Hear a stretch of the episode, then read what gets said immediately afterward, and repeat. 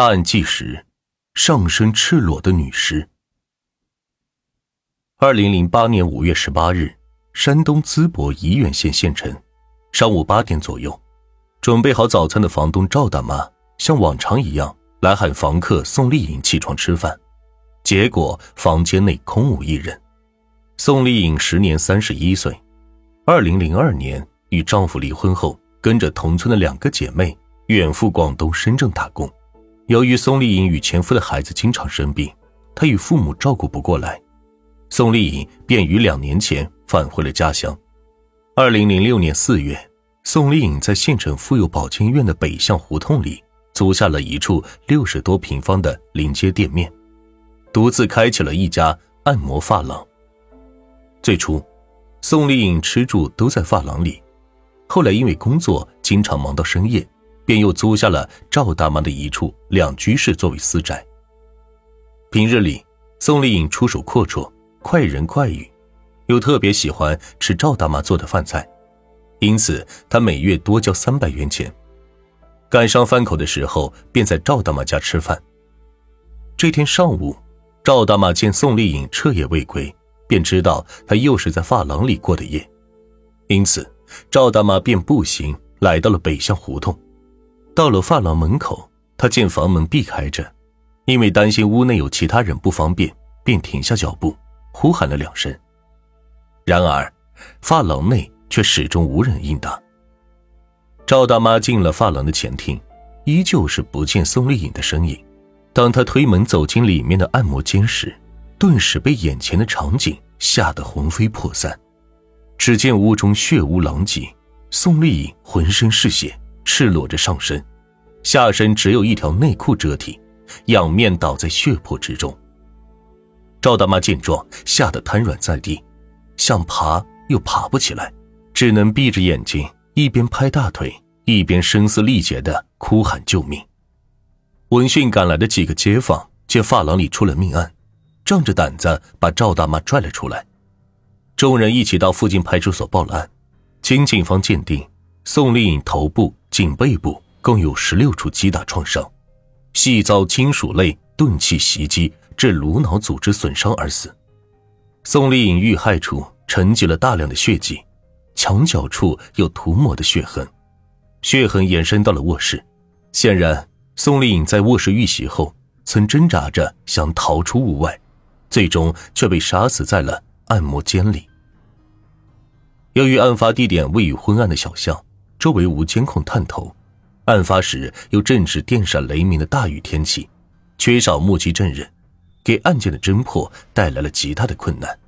为了尽快抓获凶手，警方在对发廊周边展开走访摸排，并对宋丽颖生前社会关系展开调查的同时，迅速在全县车站、宾馆和交通要道搜查堵截，盘查各色形迹可疑的人员。然而几天下来，各路干警都是空手而归。正当案件侦破陷入僵局之际，逐渐从恐惧阴影中走出来的赵大妈又向警方提供了一条新线索：案发前一周的一天晚上，宋丽颖在住宅楼里曾与新交往的二十七岁男友贾海峰发生过激烈的争吵。原因是贾海峰似乎发现了女友生意不够正当，他的私生活也过于混乱。贾海峰对于经常出入发廊的不三不四男子满怀醋意，逼迫女友关掉发廊，想让他和自己一起到济南打工。宋丽颖却觉得男友管得太宽，提出分手，两人吵闹的是不可开交。最终，贾海峰声称要砸了发廊后便扬长而去。侦查员们眼前一亮，迅速围绕着贾海峰这条线索展开调查。经查。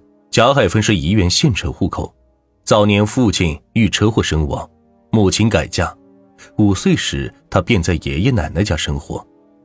初中毕业后，贾海峰与社会上的闲散人等混到了一起，并因打架致人重伤和盗窃，先后两次入狱。二零零七年十月，出狱不久的贾海峰经朋友介绍认识了宋丽颖，并以处对象的目的交往了起来。然而，正当警方顺藤摸瓜展开秘密调查之际，却发现贾海峰早于数日前神秘失踪，爷爷奶奶都不知他的去向。鉴于贾海峰有作案动机，并有畏罪潜逃的重大嫌疑，警方随即全力追查。六月三日，警方结合旅客车次票据查询和贾海峰一个狱友提供的线索，获悉贾海峰正在济南的一个商场里打工。随后，侦查人员赶赴济南，将贾海峰成功抓获。可调查发现，贾海峰早在案发前两天便已经在济南商场上班了。济南距医院一百五十多公里，且宿舍员工均证实贾海峰案发当天晚上并未离开宿舍，从时间上便已排除了贾海峰的作案嫌疑。贾海峰也向警方交代，自从他觉察出宋丽颖作风不正，从事非正当的发廊生意以后，便不打算再与他处男女朋友了。之所以要在来济南打工前与宋丽颖把话说开，就是不想落下不辞而别的画饼。因此，对于那天的吵架，贾海峰不仅没放在心上，反而有了理直气壮分手的借口。贾海峰的作案嫌疑被排除后，警方的侦破工作彻底陷入了僵局。在随后的几年时间里，侦查员们虽然屡次审视该案，并对曾出入宋丽颖按摩发廊的七十多名男子展开了隐蔽调查，却依旧毫无进展。不过，从最初的侦破开始，警方便在案发现场完整细致地提取了近百处物证，因为他们明白，随着岁月的变迁，宋丽颖的命案或许日渐模糊，这些证据却是铁一般的事实存在的，说不定什么时候便能派上大用场。随着科技技术在刑侦领域的广泛应用，二零一四年，沂源县公安机关终于建立起了自己的 DNA 实验室。办案人员对发廊现场提取的物证重新进行了筛查和 DNA 鉴定，并将结果录入全国公安系统的相关数据库进行碰撞比对，但是却仍是没有比对成功。办案人员并未就此放弃，因为 DNA 数据库每隔一段时间都会扩充完善数据，他们每隔一段时间就再次录入提交相关的数据，不厌其烦地进行比对。以期发现命案真凶。二零一八年九月初，沂源警方欣喜的发现，从发廊命案现场一双男性袜子中提取的 DNA 数据，成功碰撞比对上了沂源当地的一位吴姓老汉的家系。由于吴老汉已经年近八旬，警方随即对吴老汉的两个儿子展开了深入摸排。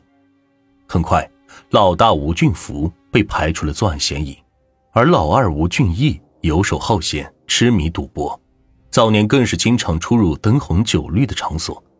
警方随即将其列为重大嫌疑人，并对他的血样进行了检测。结果显示，吴俊血样中的 DNA 分型数据与灰色袜子中提取到的 DNA 数据染色体基因型号相同，极大概率为来源于同一父系。依据这一权威的鉴定结果，十年前的发廊命案。凶手呼之欲出。二零一八年十二月二十六日傍晚，警方在县城车站附近将持续跟踪数日的吴俊义一举擒获。面对警方的突击审讯，吴俊义先是矢口否认，接着承认曾到过宋丽颖的按摩发廊，并与宋丽颖相识且有过几次性交易，但对杀害宋丽颖的指控坚决否认。警方随即向其讲明政策。告诫他坦白从宽，抗拒从严，并且敲山震虎的向吴俊义讲明，案发现场留有他抹不掉的铁证，如果拒不认罪，只能是死路一条。对此，吴俊义在经过数日的激烈、反复的思想斗争后，终于承认了因口角杀害宋丽颖的犯罪全过程。警方立即将吴俊义羁押起来，并提起检察官予以审查批捕。二零一九年元月，沂源县检察机关正式接手此案。然而，检察官在审阅相关卷宗时发现，吴俊义虽然承认了杀害宋丽颖的罪行，供述细节却与命案现场勘查情况严重不符，更存在诸多的矛盾之处，可谓是疑点重重。一是侵犯细节出入较大，吴俊义声称，案发当晚他是先杀的人。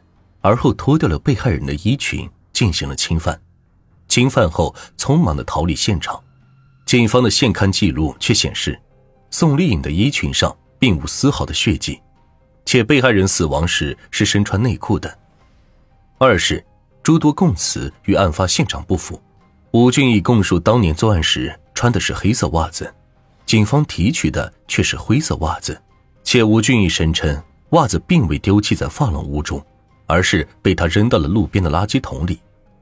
对于宋丽颖的死因，吴俊义供述。他是用铁链锁连续对宋丽颖的头部、耳弓部进行了四五次击打，才导致宋丽颖当场死亡。现勘记录则显示，宋丽颖仅头部创伤便多达十六次，这与供词严重不符。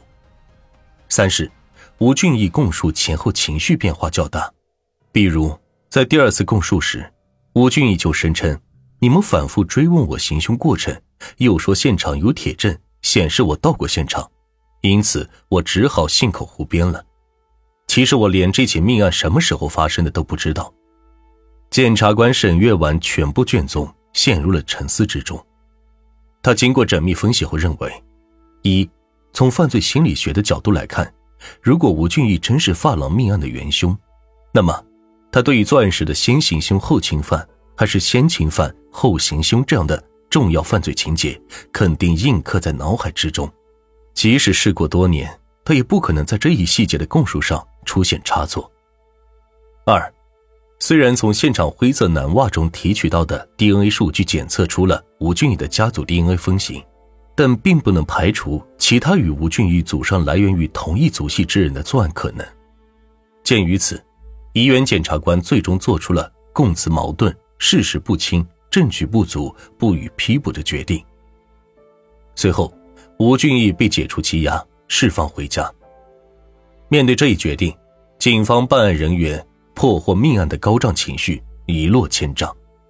他们痛定思痛后，决定改变侦查方向，反复审视、甄别最初的原始物证，并进一步扩大侦查范围。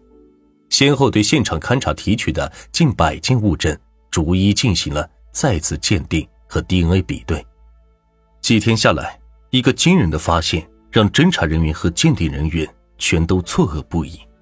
原来，他们在当年案发现场东南墙角处的塑料水杯以及卧室床头褥子上的毛发里，竟然检测出了另外一个男子全新的 DNA 数据。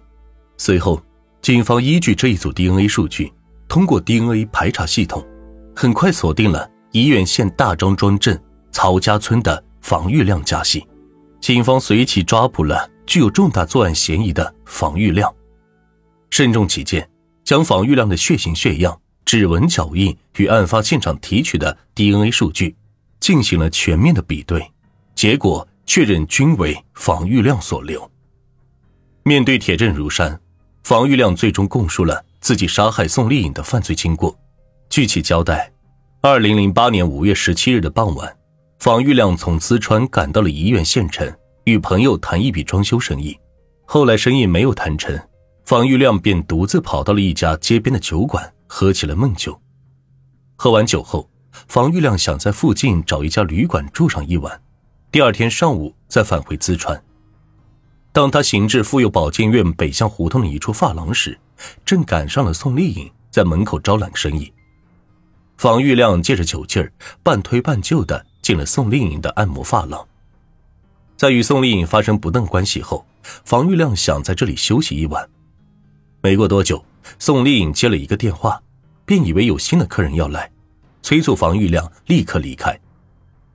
由于外面正下着大雨，房玉亮不愿意离开，为此两人开始对骂，并发生了撕扯扭打。最终，气急败坏的房玉亮。从随身携带的挎包里掏出一个铁扳手，照着宋丽颖的头部、颈部就是一顿疯狂的击打。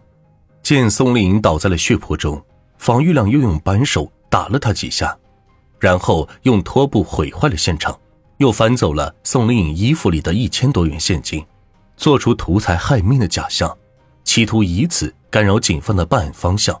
至此，这起长达十一年的疑难命案，几经波折，终于是。拨开云日，水落石出。